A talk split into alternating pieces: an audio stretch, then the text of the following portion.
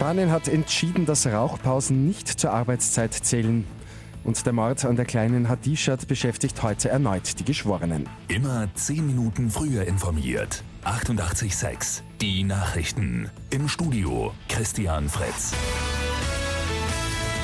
Rauchpausen während der Arbeitszeit sind weit verbreitet. In Spanien hat das Höchstgericht jetzt aber entschieden, dass die Pausen nicht zur bezahlten Arbeitszeit zählen. Die Unternehmen können die Zeiten also abziehen.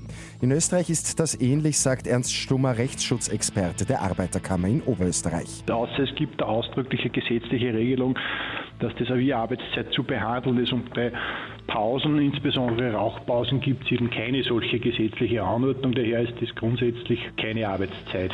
Auf Kulanzbasis lassen viele Arbeitgeber Rauchpausen trotzdem zu. Der Mord an der erst siebenjährigen Hadishat in Wien-Döbling kommt heute erneut vor Gericht.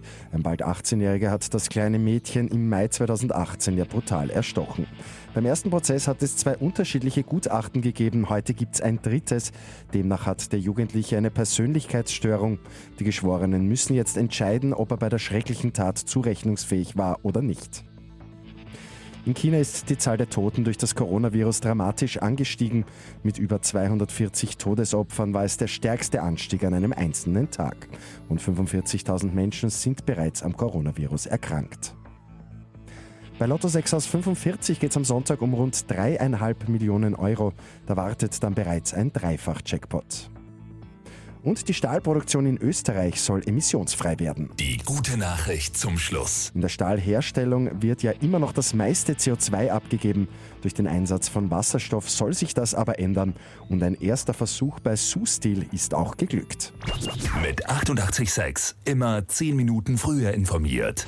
Weitere Infos jetzt auf Radio 886 AT.